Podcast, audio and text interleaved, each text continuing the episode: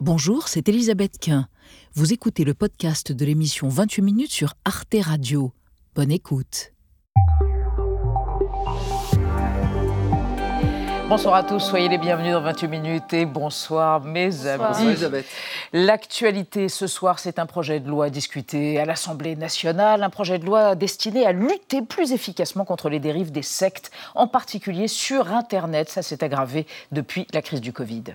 De plus en plus de petits groupes et de gourous 2.0 fédèrent de véritables communautés d'adeptes en ligne. Il faut adapter notre droit pour prévenir, punir et venir en aide aux victimes des mouvements sectaires. De Raël au nouveau pape du crudivorisme, comment a muté ce sectarisme? Qui sont les nouveaux gourous, les nouveaux charlatans? Et d'ailleurs, comment détermine-t-on l'emprise sectaire pour lutter contre ces dérives Et pour protéger surtout les plus vulnérables, faut-il employer la manière forte? On en débattra ce soir avant de vous retrouver tous les deux, Marie Bonisseau et Xavier Mauduit. Bah oui, le salon de l'agriculture, ça approche. hein. C'est dans dix jours le salon de l'agriculture. La colère paysanne, elle, ne faiblit pas. Gabriel Attal a reçu des organisations agricoles, dont la FNSEA, et nous repartons aux origines de cette fédération. Hmm, Et nous, on va à l'école. Oui, je me suis plongée dans une, dans une étude pardon, qui est passionnante et qui parle de la toponymie des écoles publiques françaises. Quels sont leurs noms? Jules Ferry, Saint-Exupéry, je vous donne le palmarès et vous verrez qu'il y a des noms qui font plus polémique que d'autres. La vôtre, c'était quoi, votre école? Paul Bert. Ouais. Mes amis, à tout à l'heure. Et pour commencer, le spécialiste de l'islam politique, le philosophe et politologue Olivier Roy, enseignant à Florence. Il est rare, nous sommes donc heureux de le recevoir pour évoquer son premier roman qui traite de la mystique de la frontière et de l'Afghanistan, des moudjahidines résistant à l'invasion soviétique il y a 45 ans. Mais on évoquera bien sûr avec lui les nouvelles formes du djihad global. On le retrouve dans un instant.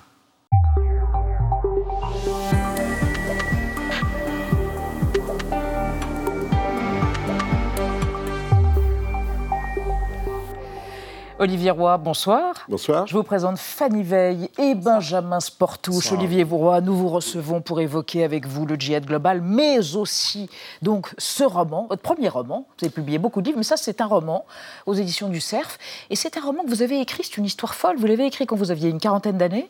Vous avez paumé le manuscrit et vous venez de le retrouver, enfin il y a 2-3 ans. Qu'est-ce que c'est que cette histoire? Alors en 92, donc euh, quand je suis sorti des 10 ans de guerre euh, en Afghanistan, Oui. j'avais évidemment beaucoup de choses dans la tête, donc j'ai écrit ce, roman, euh, à la frontière. Et puis euh, mon ordinateur a été euh, piraté, donc euh, le disque dur a disparu. À l'époque, les imprimantes c'était des gros machins euh, qui faisaient beaucoup de bruit, donc j'avais une seule copie euh, que j'avais gardée en papier pelure, que j'ai mis sur une, dans une boîte à chaussures, qui m'a suivi dans tous mes dé- déménagements.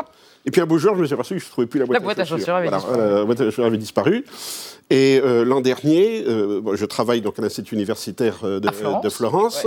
Euh, J'étais en France et on m'appelle en me disant voilà, vous devez changer de bureau. C'est bon, l'administration, ça se négocie pas. On a compris la suite. Et la boîte à chaussures est réapparue oui, miraculeusement. ça a apparu Eh ben parce, voilà. que, parce que les gars enlèvent d'abord ce qu'il y a devant et, et ils mettent en dernier ce qu'il y, avait derrière. Et voilà. Et donc, elle est apparue sur mon clavier d'ordinateur. Et voilà comment un livre est publié de manière miraculeuse, La frontière. On va en parler dans un instant, mais d'abord votre portrait, Olivier Roy, qui est l'histoire réalisée par Gaël Legras.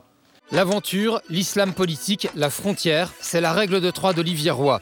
Selon lui, les militants d'extrême gauche désiraient sortir du carcan bourgeois mais aussi partir à l'aventure.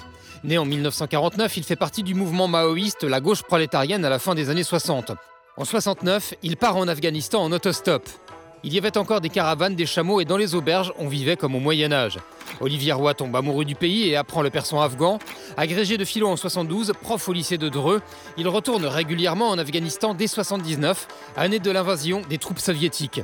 J'ai été bombardé par des hélicoptères, j'ai échappé à des embuscades, fait de la moto, appris à tirer, c'était l'aventure. Spécialiste de l'islam politique, il consacre une grande partie de ses publications au sujet. Après l'Afghanistan, islam et modernité politique en 85, dans L'échec de l'islam politique en 92, il évoque notamment la faiblesse intellectuelle des projets de la révolution islamique en Iran ou de la gestion des communes par le Front islamique du salut en Algérie. Ces mouvements n'arrivent pas finalement à penser euh, le jeu politique, hein, euh, les rivalités ethniques, les conflits nationaux, euh, les problèmes sociaux, le jeu économique, etc. Directeur de recherche au CNRS, directeur d'études à l'EHESS, Olivier Roy est souvent sollicité par les médias, comme ici lors de la défaite des talibans en 2001. On peut dire que l'opération américaine est une victoire, d'autant plus qu'elle n'a pas impliqué de troupes américaines sur le sol et que ce sont en fait des Afghans qui ont euh, libéré l'essentiel de leur pays et mis fin au pouvoir taliban. Après les attentats de 2015, dans une tribune du journal Le Monde à propos des sources sources du djihadisme, il écrit Il ne s'agit pas de la radicalisation de l'islam, mais de l'islamisation de la radicalité. Thèse qu'il développe en détail dans son livre La peur de l'islam. Pour ceux qui se radicalisent dans l'islam, la dimension religieuse existe, elle est importante. Euh, mais elle n'explique pas cette fascination pour la violence. Aujourd'hui, dans son roman La frontière, un jeune chercheur vit mille aventures en Afghanistan au début des années 80. Page 71, Olivier Roy écrit Celui qui s'assied pour la première fois dans une auberge afghane s'aperçoit plus tard qu'il ne peut pas sortir de ce lieu. C'est vous, Pierre? Le héros du roman Oui, oui, oui. Oui, qui, qui franchit la frontière entre le Pakistan et l'Afghanistan avec ses papiers d'identité dans sa chaussure. Oui, oui, oui. Encore une histoire de chaussures. Après la boîte, les chaussures, c'est récurrent. Euh, c'est un livre étonnant, Olivier Roy, à la frontière. Euh, Il y a des réminiscences à la John Le Carré, des agents troubles, des espions qui passent. Il y a une mystique euh, des paysages dans lesquels les égaux se dissolvent. Et puis, il y a en même temps une satire archi-virulente, à la fois des journalistes, des reporters qui trafiquent le réel, qui mettent en quasiment une guerre qui n'a quasiment jamais lieu dans le livre. Et puis les ONG. Et puis les institutions. Vous êtes très sévère. Vous l'étiez en tout cas euh, quand vous aviez 40 ans, hein, avec tous ces gens qui étaient en Afghanistan. Oui, je serais peut-être plus euh, indulgent maintenant, mais disons qu'il y avait un véritable psychodrame qui se passait dans la ville de Peshawar. C'était un théâtre, hein, comme euh, Ouais. ça aurait pu l'être à Barcelone pendant la euh, guerre civile espagnole ou à Beyrouth euh, Ouais. pendant la guerre du Liban. Et il y avait toute une faune extraordinaire. Et c'était un lieu d'aventure, un lieu ouvert d'aventure. Simplement, il fallait passer la frontière, il fallait aller en Afghanistan. Et donc, il y a toute une espèce de mystique un petit peu qui s'est développée euh, parmi des, des jeunes en quête d'aventure. Ouais. Parce qu'on était tous des aventuriers. Euh, il y avait très peu de professionnels, même chez les journalistes. Euh, beaucoup de jeunes journalistes qui ont été en gros faire leurs preuves là-bas, des très jeunes médecins, et, et femmes médecins surtout, qui passaient la frontière. Et tout le monde projetait un petit peu ses fantasmes. C'était pas des ambitieux, hein, c'était pas du tout des gens Non. qui avaient des plans de carrière, mais c'était un espèce d'écran sur lequel chacun étalait ses fantasmes et sa vue des choses. Et tout ça créait un théâtre. hein. on l'appelait un peu euh, l'Afghan Circus. L'Afghan Circus, carrément.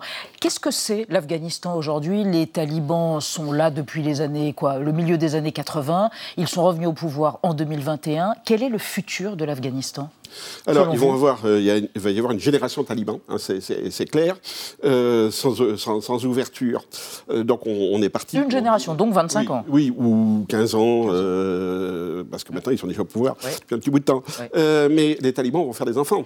On va se retrouver dans une situation un petit peu à la saoudienne, je dirais, où les wahhabis ont fait des enfants, puis à un moment donné, ils veulent que leurs enfants fassent des études, ou aillent à l'étranger.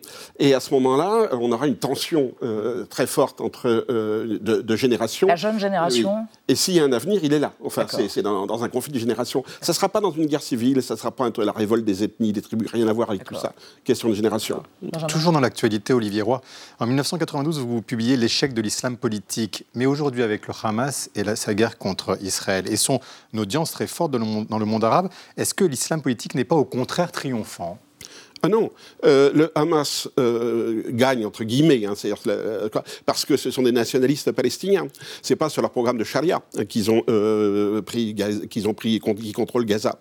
C'est parce qu'ils se sont montrés comme les plus radicaux dans le nationalisme palestinien. Au moment où l'autorité palestinienne, supposée être plus laïque, plus, plus sécularisée, dans le fond était devenue une espèce de succursale, en gros, de, des autorités israéliennes. C'est-à-dire ils obéissaient à ce que, ils faisaient ce que les Israéliens leur laissaient faire.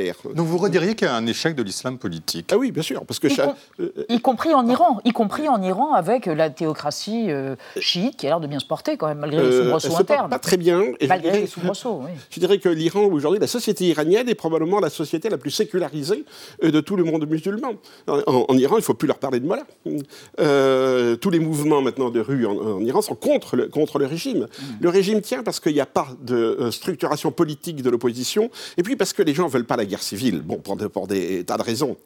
Euh, mais euh, le régime est impopulaire, mais il est très bien enraciné par les Pasdaran. Il, il suffit qu'ils aient 20% de la population. Ils les ont, ces 20% de la population. Ils ont la force, ils ont l'argent avec le pétrole, euh, et ils ont une capacité de nuisance régionale Ça va durer encore un peu. On va évoquer avec vous, Olivier Roy, et avec Fanny, la déradicalisation en France, un deuxième quartier de prise en charge de la radicalisation réservé aux femmes. Hein. Celui-ci a ouvert à Roanne. On va voir ce que vous en pensez. Oui, tout à fait. Il vient d'ouvrir. C'est effectivement, vous l'avez dit, le deuxième en France, en tout cas en ce qui concerne les femmes. Et il se trouve dans l'ancienne nurserie de la prison de Roanne. 14 cellules au total pour autant de femmes. Pour l'instant, il n'y en a que 4, mais d'autres doivent arriver. Et ce quartier de prise en charge de la radicalisation doit accueillir notamment celles qu'on appelle les revenantes, les femmes qui ont été rapatriées de Syrie en euh, juillet 2022, euh, entre juillet 2022 et juillet 2023. Il est isolé, totalement étanche du reste de la prison et la vigilance y est renforcée. 15 surveillantes et encadrantes garderont un œil euh, systématique sur ces femmes détenues.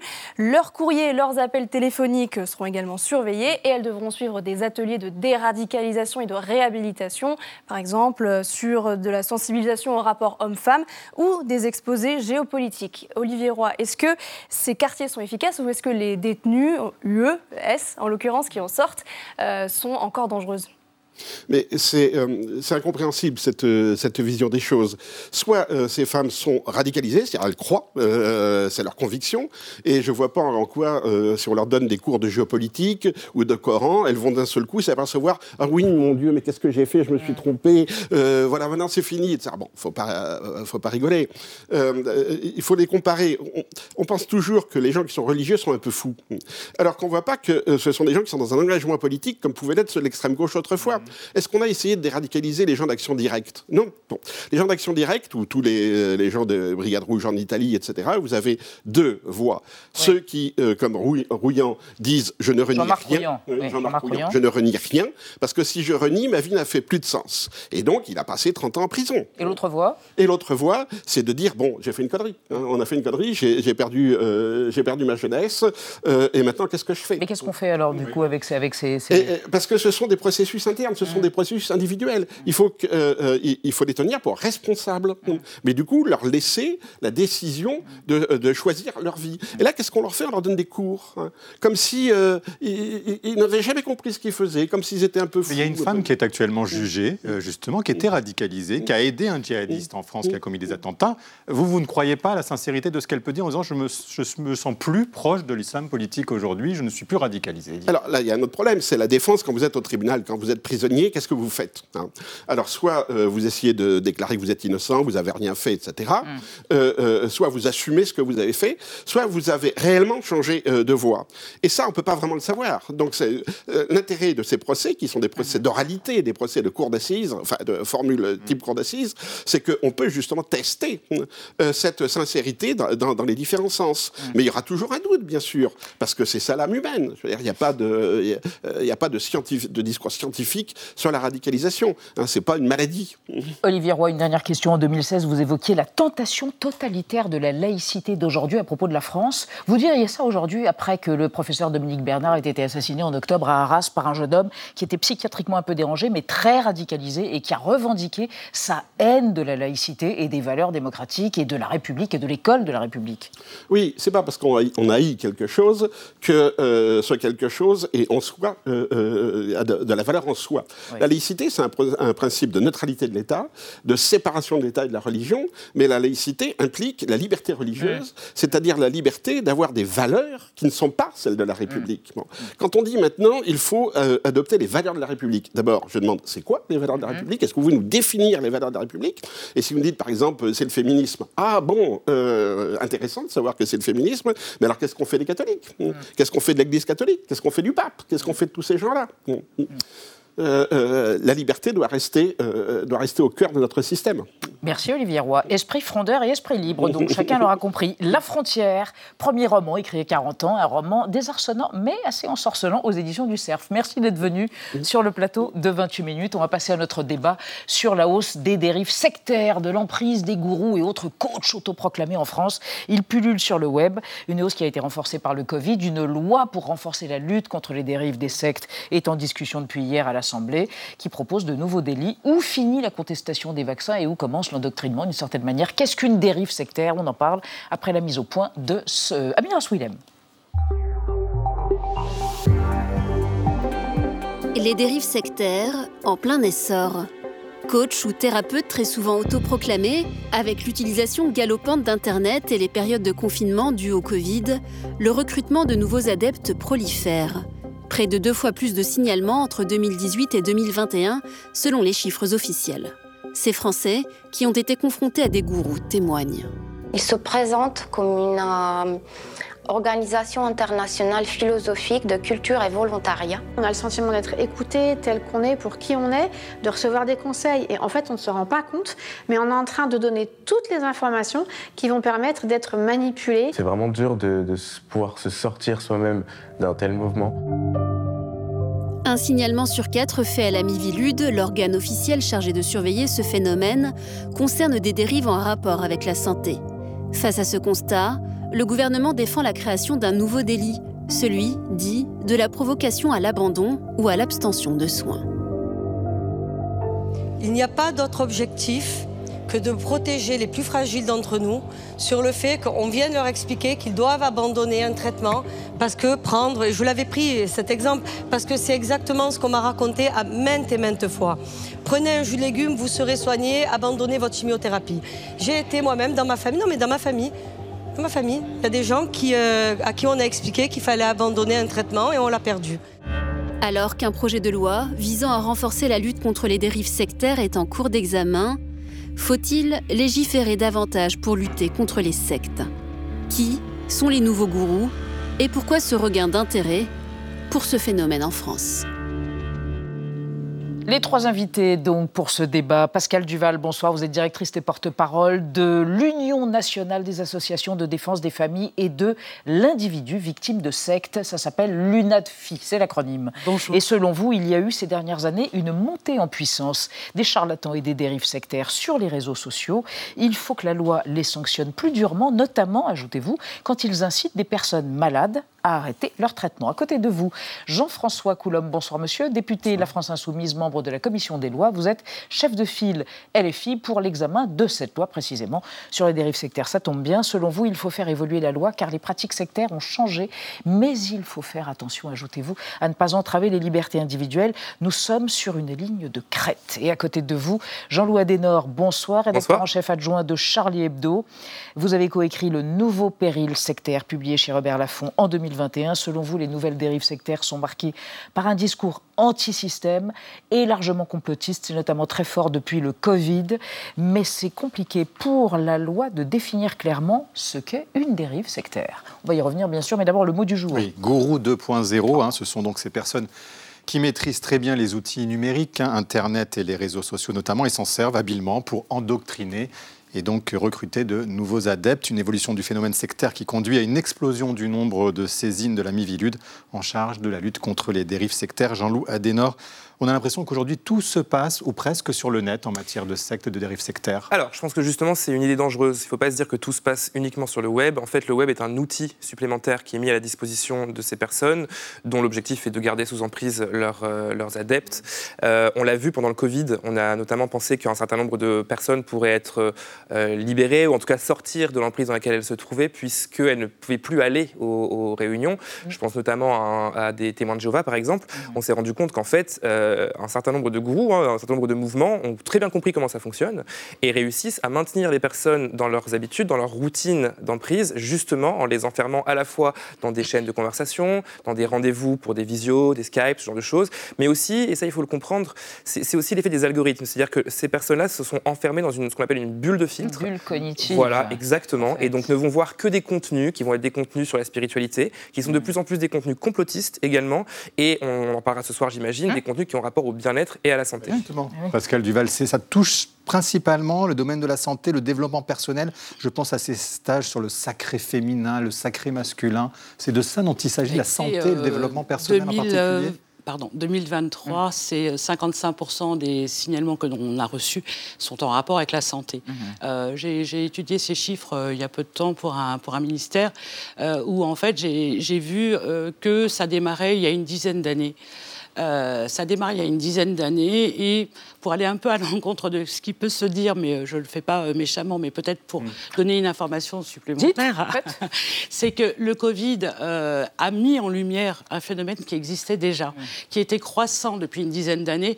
Mais si les gourous de la santé ont pu euh, s'y installer aussi confortablement, c'est parce que le terrain était prêt. Ah oui. Et, et vous dites qu'il y a une promotion par la presse féminine, notamment, de ces pratiques. C'est vrai, ces dix ans correspondent euh, à une période durant laquelle la presse féminine a fait euh, l'apologie de toutes euh, les pratiques de soins euh, non conventionnelles, sans ou rarement. Je me souviens d'une Hmm. d'une journaliste de Elle qui m'a dit avec tout ce qu'on fait sur les pratiques de soins non conventionnels, je vous ai appelé parce que c'est bien qu'on ait de temps en temps un petit, un petit, bah si, mais non, mais je, je- moi j'ai trouvé que c'était plutôt une belle journée ce jour-là, hein, où donc elle a, elle a estimé ou elle a a- admis euh, que effectivement euh, on, on informait très peu euh, les personnes sur le phénomène sectaire, alors qu'on sait bien que les pratiques de soins non conventionnels sont des portes d'entrée pour les mouvements sectaires. Jean-François Coulin, en même temps, qui dit signalement ne veut pas forcément dire qu'il y a dérive, non? Il faut faire euh, attention à cela. Il y a des gens qui euh, peuvent signaler des comportements qui n'en seront pas forcément.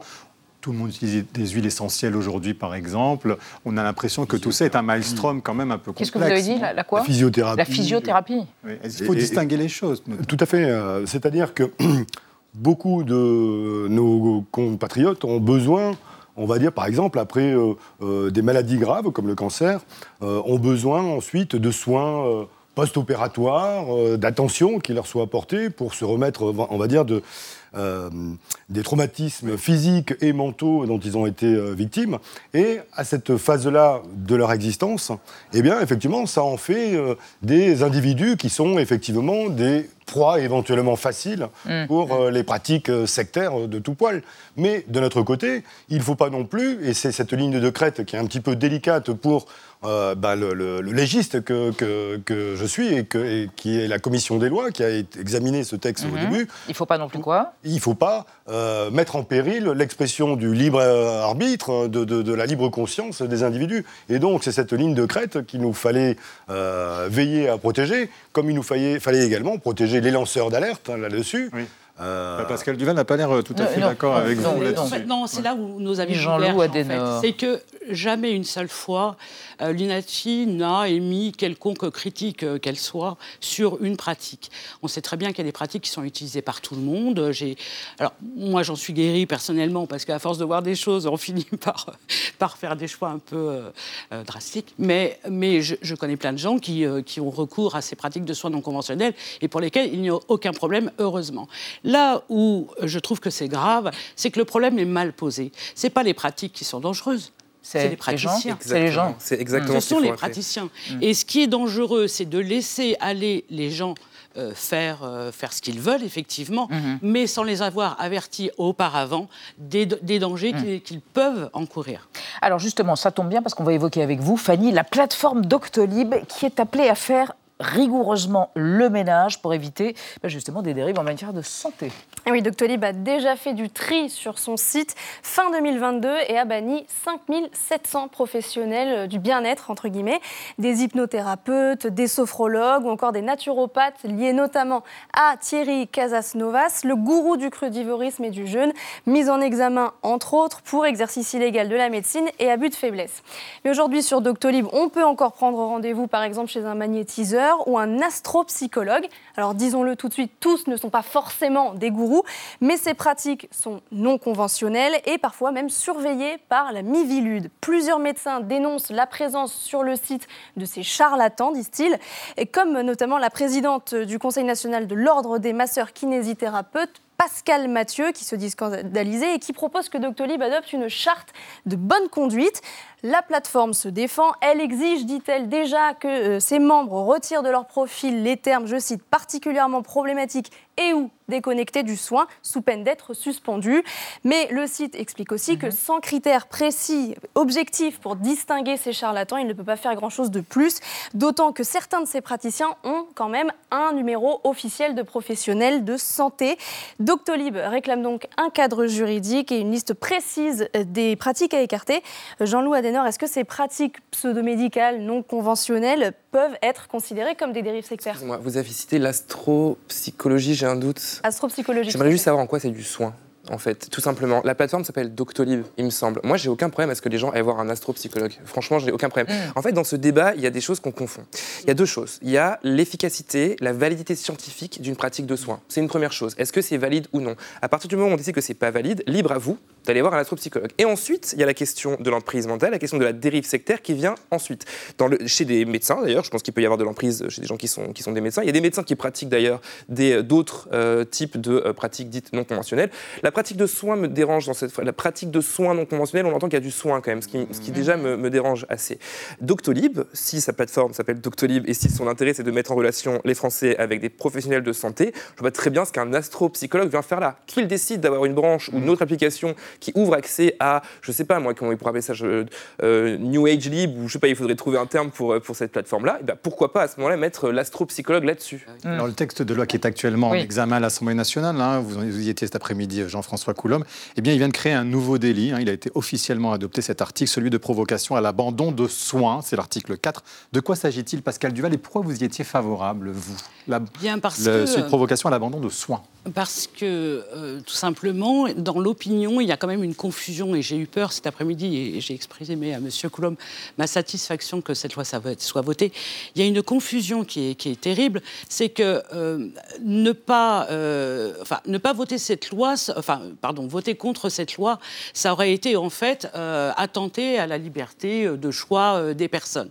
Or, il y a une différence fondamentale entre une personne qui délibérément refuse les soins, qui dit moi j'ai pas envie de me faire soigner, j'ai pas envie de ces effets secondaires, j'ai j'ai pas envie de vivre, c'est mon choix, et quelqu'un qui va faire le même choix, mais sous la contrainte d'une tierce personne, Mhm.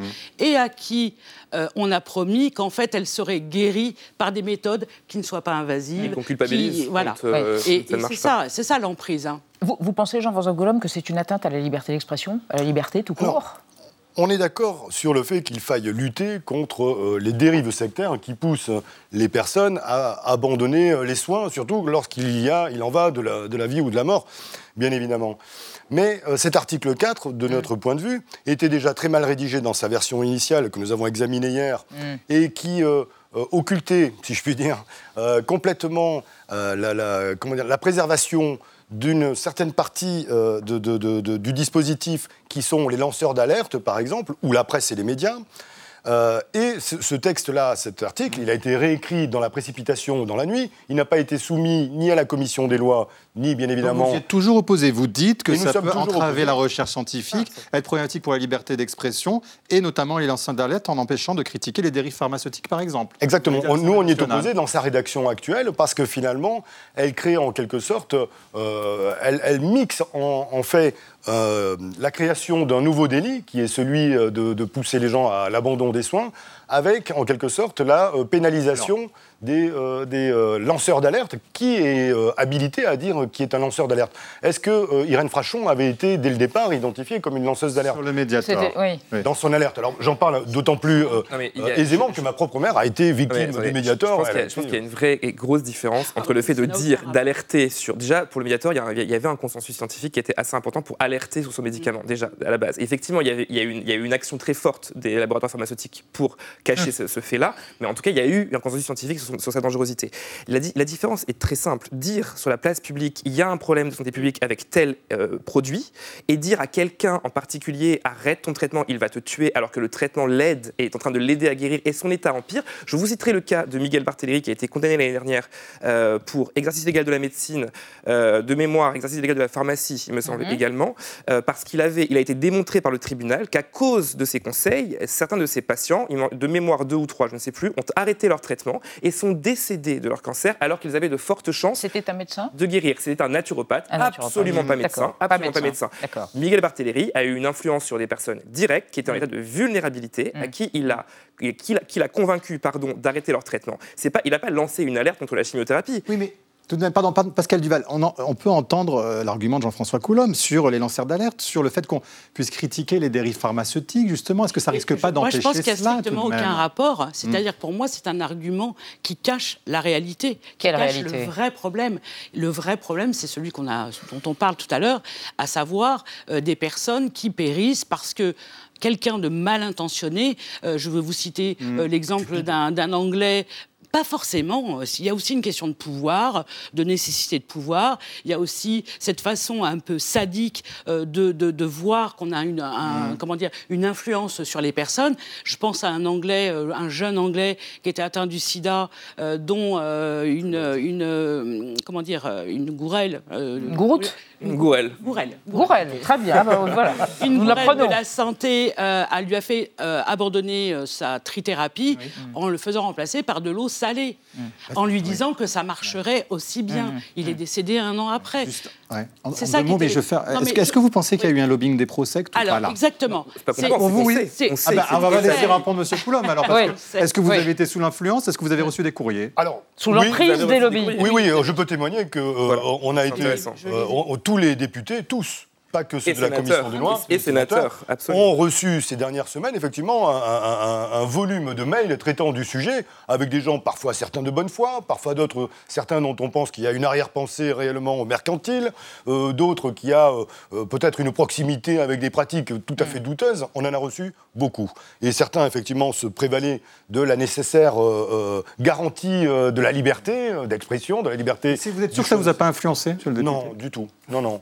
Nous, nous, la- nous avons, nous avons euh, examiné cette loi sous l'aspect euh, de la commission des lois. pas- nous- Sur la liberté d'expression, simplement un mot. hein. Euh, L'incitation au suicide. L'appel au meurtre, est-ce que c'est la liberté d'expression? Une liberté est encadrée, c'est toujours, c'est toujours encadré, on est d'accord. Oui, Pour moi, l'article c'était 4 là, ne présente pas de problème avec la liberté d'expression, mais quand bien même il faudrait réduire une liberté pour protéger des personnes, c'est ce qu'on fait depuis depuis qu'on a créé une république. C'est protéger. En réalité, hein. Je voudrais juste préciser une chose. C'est que dans, dans le, dans le- le- le souhait que vous avez tous les deux de protéger les victimes, notamment par exemple de l'incitation à l'abandon aux soins, qui, qui pousse des gens parfois à abandonner des soins absolument vitaux et dont ils en meurent. Donc ça, il faut effectivement lutter contre cela. Vous évoquiez le docteur Casasnova. Non, c'est pas un docteur. Ah, c'est pas un docteur et Ok. j'ai pas parlé de Mais Casasnovas. euh, De Casasnovas, par exemple, a été condamné. Donc on avait déjà, on Non, va non, dire, non, non, c'est Miguel Barthéléry qui a été condamné l'année dernière. Thierry Casasnovas, c'est une autre Mais on- affaire. on a déjà, on va dire, un corpus de lois qui Oui, permettent déjà de- Oui, de- eh ben, de- je, vous ai, de je, vous ai cité, pénaliser. je vous ai cité le cas le plus saillant de condamnation pour exercice illégal de la médecine. Il je est- vous mets au défi de m'en trouver d'autres parce que c'est quand même, c'est quand même un des condamnations qui sont assez rares. Donner des outils aux magistrats, de faire des formations également auprès des magistrats pour qu'ils comprennent mieux l'emprise sectaire et l'embrigadement, c'est, c'est- ça fait partie de la direction qu'il faut prendre pour réussir à faire Malheureusement, cette loi ne comporte rien en termes de formation et de Après, prévention. après, alors attendez, on va, on va. Non, non, non, mais je vous en prie, attendez, vous êtes là pour vous exprimer, mais je vous propose une archive. On va évoquer, bien sûr, euh, on va continuer à évoquer les nouveaux gourous en ligne, mais il y a les anciens gourous, les gourous plus traditionnels. Vous voyez bien sûr de qui on veut parler. Il s'appelle Raël, Raël et les Raéliens. On va le voir interrogé en 1990, et je précise que Raël, le prophète des extraterrestres, c'est une série absolument extraordinaire, réalisée par un ancien de l'émission 28 minutes et qui est en ce moment sur Netflix. Maintenant, voici l'archive. Ces êtres sont venus sur Terre il y a très très longtemps. Il n'y avait pas de vie sur Terre, il n'y avait rien, et ils ont fabriqué d'immenses laboratoires. Et dans ces laboratoires, par une maîtrise parfaite de l'ingénierie génétique ou de l'ADN, l'acide désoxyribonucléique, ils ont fabriqué toute vie sur la Terre. Les plantes, les animaux, et finalement les hommes à leur image. Ces êtres, les messagers comme Jésus, vont revenir sur Terre, car ils sont toujours vivants sur la planète des Elohim, maintenus scientifiquement en vie par euh, ce qu'on appelle le cloning maintenant. Et euh, notre mission, ce qu'ils m'ont demandé de faire, et c'est pour ça que je voyage autour du monde, c'est de construire une ambassade où ils viendront officiellement avec les grands messagers, messagers qu'ils ont eu dans leur histoire, comme Jésus, qui viendront témoigner de, de l'authenticité de cette création de la vie sur Terre par ces extraterrestres il y a très longtemps. Pascal Duval, ça nous paraît complètement caricatural aujourd'hui. Est-ce que ça peut fonctionner encore aujourd'hui ou pas, Alors, ce de, vrai que de prophétie hein? C'est vrai que c'est Mais caricatural. c'est- ça marche. Mais il faut savoir que la, la base de la, de la plupart des, des gros mouvements euh, New Age, mais des petits aussi d'aujourd'hui, c'est c'est le New Age. C'est quand même la, la- la grosse base idéologique. Et qu'aujourd'hui, tous les petits mouvements dont on parle Mm. sont sur ces bases-là, c'est-à-dire euh, dans l'idéologie New Age, vous avez euh, euh, l'ufologie, euh, vous avez euh, l'idée que la, la maladie n'existe pas. tout soucoupe volante. UFO, de, de soucoupe volante en anglais. tout à fait. Euh, et vous avez l'idée que la maladie n'existe pas, Mm. que de toute façon, c'est pas la peine de se faire vacciner. Et là aussi, je vous lance un message. Il y en a eu beaucoup bien après le. Covid. Exactement. Oui. Et pendant la non-vaccination chez les New Agers, c'est parce que vous allez vivre dans d'autres vies et que vous n'en aurez pas besoin, enfin, etc., etc. Il y a un vrai fond idéologique qui est commun aux anciens mouvements et aux nouveaux. Comment se fait-il qu'il n'y ait pas de définition juridique de, de, de, de, de la secte, de la dérive Parce sectaire c'est très difficile. euh, Eh oui. euh, regardez, prenons l'exemple de la scientologie. La scientologie, il a fallu des années pour qu'elle soit euh, identifiée euh, et euh, comment dire qualifiée de secte. Mm. Et malgré tout, vous avez deux présidents de la République qui ont reçu Tom Cruise au titre de représentant. De, de la scientologie. Et la scientologie vient d'obtenir un permis de conduire de plus de 7000 mètres carrés pour des. Enfin, Pendant les JO, un permis de construire. Pendant ça les JO, ils, ils ont racheté un bâtiment à plusieurs dizaines de millions d'euros. Donc, nous, en tant que législateurs, finalement, on a aussi besoin de savoir quels sont les circuits financiers. Parce que même si, effectivement, il y a quelques allumés qui ne le font pas pour l'argent, il y a aussi, on va dire, tout un réseau qui est euh, euh, intéressé, en quelque sorte. Et euh, je pense que la loi qui vient d'être proposée au Parlement, elle ne luttait pas. Alors, elle ne faisait pas de prévention, mais elle ne lutte pas non plus contre les réseaux de financement et les circuits. euh, Donc vous ne réclamez pas une liste tout de même pour justement euh, être dans la votre c'est c'est le, la- travail de la Mivilude. On a consacré dans l'article 1 que nous avons voté euh, le, le maintien de- de- de- des missions de la Mivilude.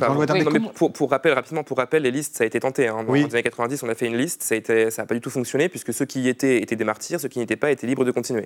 Donc ça ne fonctionne Mais pas. comment on fait d'ailleurs quand on est témoin d'une dérive sectaire euh, très À qui s'adresser, à Eh qui ben, contacter l'UNATFI qui est là, qui sera plus, Eh ben à l'aise- voilà. qui sera plus à même que moi. Moi, j'ai un conseil que je donne systématiquement à tout le monde, c'est ne pas rompre le contact avec la personne qui se trouve dans, euh, dans une Et on dit de ne pas critiquer Pas forcément frontalement. ceux qui sont, Non. Pascal euh, Duval, ceux qui a, sont à il y a l'origine un de grand cette respect des, secte. des- des adeptes et des ex-adeptes. Mm. Euh, L'UNATFI sait que chaque, chaque pas forcément, pas forcément.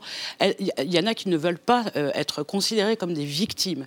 Euh, ça, je le dis aussi fort, euh, parce que l'UNATFI a pour vocation d'expliquer aux personnes ce qui est en train de leur arriver, Mm. ou aux familles ce qui est en train de leur arriver, de façon à ce qu'elles ne perdent pas complètement la boule.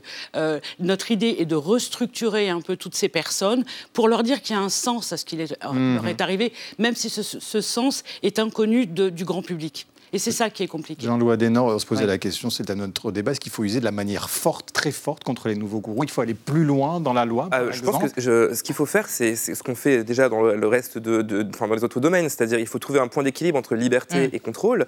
Euh, là, il y a quand même un à point positif. attaché le député, ce qu'il nous exprimait? Oui, il y, a, il y a un point positif dans cette loi, c'est la consécration dans la- par la loi de la Mivilude. La Mivilude, qui est l'institution publique qui permet de surveiller, d'archiver euh, et de travailler sur ces groupes-là. C'est aussi l'institution qui fait ce qu'on appelle un article 40, donc qui signale au procureur de la République quand il y a des faits qui sont inquiétants.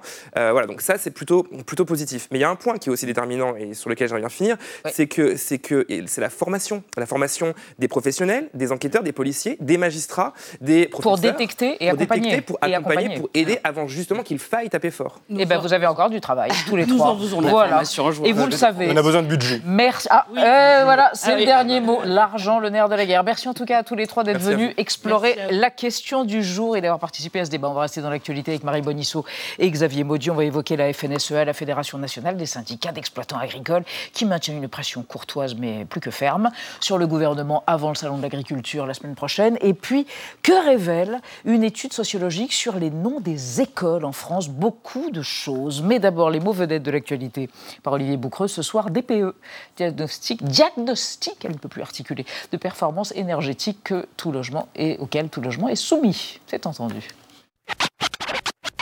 A, B, C, D. Le DPE.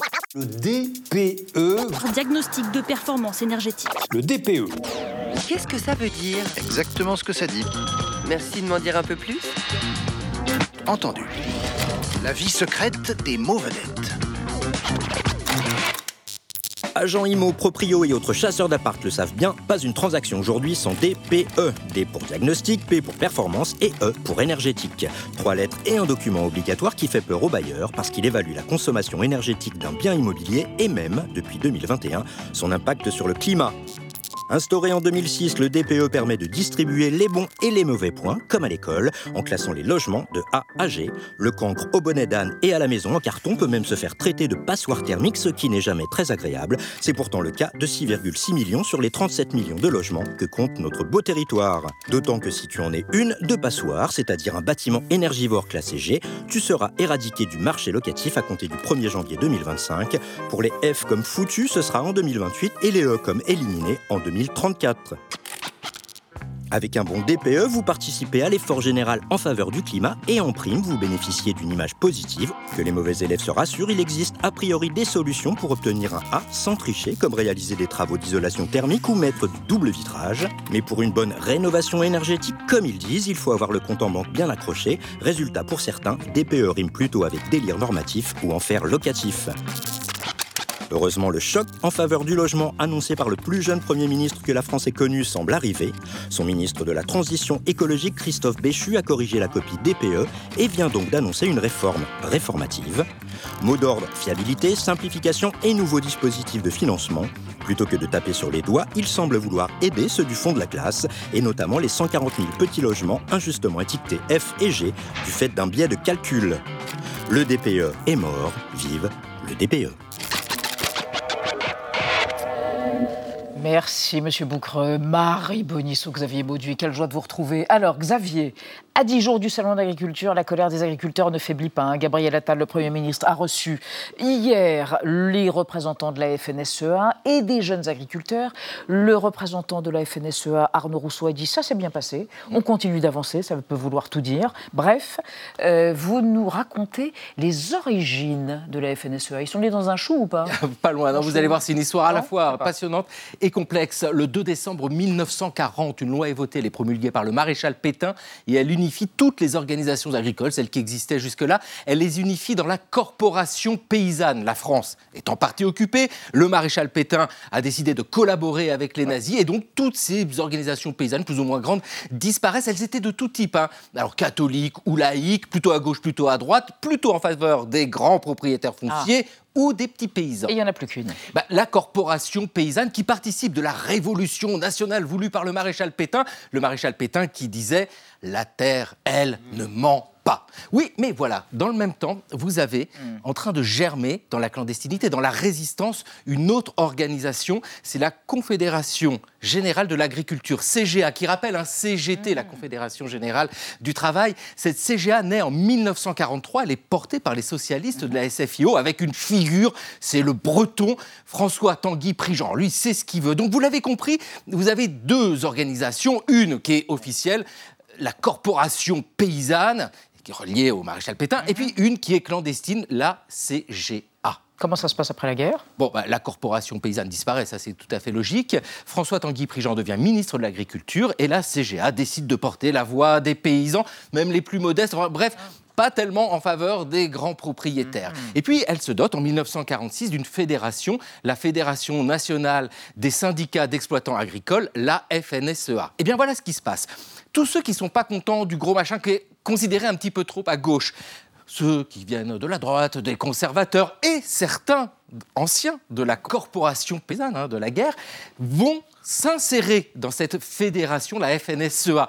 Ils vont se l'accaparer et à partir de là, ils vont enlever toute sa substance à la CGA, d'ailleurs au point qu'elle disparaît. Les voilà seuls aux commandes, enfin seuls pas longtemps, parce que très vite vous avez d'autres organisations qui arrivent pour contester, et bien souvent, pour faire entendre la voix de tous les paysans, la pluralité dans le monde agricole. J'achère aussi à ça. Pff, 4% de jachère à ça.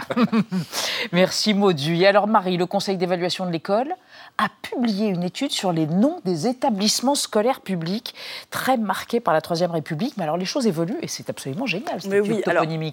Évidemment que sur les 43 000 écoles euh, primaires, il y en a même un peu plus euh, en France, celui qui gagne de loin, c'est le papa de l'école laïque, Jules. gratuite et obligatoire. Jules, comme vous l'appelez, Jules. Ferry. Il y a 95 000 petits gamins avec leur cartable tous les matins qui disent « Je vais à Jules Ferry !» Voilà.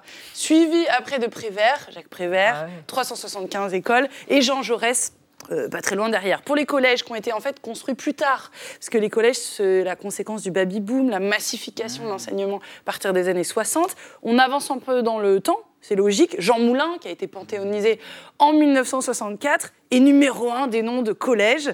Euh, ensuite, il y a Saint-Exupéry. Et les lycées, eux, eh ben, ils célèbrent majoritairement Jean Monnet, le père fondateur de l'Union européenne. Mais passé ces immuables héros de la fin du 19e et du 20e siècle, cette étude tente, et c'est ça qui est nouveau, une cartographie sociale euh, qui montre que la toponymie, toponymie pardon, est aussi une science politique. Vous connaissez sûrement l'exemple de la ceinture rouge. Vous savez, ces, ces euh, municipalités communistes qui entouraient Paris, euh, où une cinquantaine d'écoles primaires, et c'est que là, s'appelle Marcel Cachin, c'était l'ancien directeur de, de l'Humanité, le journal communiste, et un pilier du Front populaire. Ils sont que là. Et bien là, plus nouveau, ce conseil d'évaluation de l'école a croisé à l'aide de l'intelligence artificielle, ils ont utilisé ChatGPT, les noms des établissements actuels avec leur indice de position sociale. Et il apparaît, je cite, une relation très claire entre le nom de l'établissement et la composition sociale. Si on prend les noms de femmes, par exemple, parce que oui, il y en a quelques-unes, euh, dans les collèges défavorisés, il va y avoir beaucoup plus de chances que vous trouviez Rosa Parks, cette militante américaine euh, des droits civiques. Elle est surreprésentée dans les zones d'éducation euh, prioritaires. Joséphine Baker, vous retrouvez aussi Elsa Triolet, qui était une romancière et résistante euh, française. Tandis que si vous allez voir les collèges plus favorisés, eh bien, il y aura plus de chances qu'ils s'appellent Françoise Dolto, Aliénor d'Aquitaine ou Germaine Tillon, autre grande résistante. Alors, évidemment, si je caricature, ça donne hein, dis-moi où tu as appris la Ouais, ouais, voilà, trigonométrie. je te dirais, euh. Je te dirais combien gagne ton papa. Oui, je caricature évidemment. Mais Le Monde rappelle à ce propos très justement, Le Monde qui a fait un, un article très intéressant sur cette étude, euh, il, il se rappelle de l'histoire très récente d'un collège qui montre quand même ce lien entre toponymie et politique. C'était cet été, ça faisait six ans que des profs, les élèves, et même sur le site de l'éducation nationale, on appelait Angela Davis le lycée de la Plaine Saint-Denis dans le 93. Valérie Pécresse, présidente de droite de région, euh, a estimé que cette ancienne Black Panthers américaine était beaucoup trop radicale, elle ne pouvait pas être un lycée, et elle a choisi euh, une autre figure du mouvement des droits civiques américain, Rosa Parks, qu'elle jugeait plus consensuelle. Incroyable. La politique est jamais loin. Notre père qui est zosuresthésie, et nous, nous resterons sur Terre. Elle est si jolie. Jacques Prévert, pour ceux qui sont dans les écoles, Jacques Prévert. Merci, mes amis. Merci de nous avoir suivis. On se retrouve demain à 20h05 avec l'écrivain Nicolas Mathieu. Tchuss.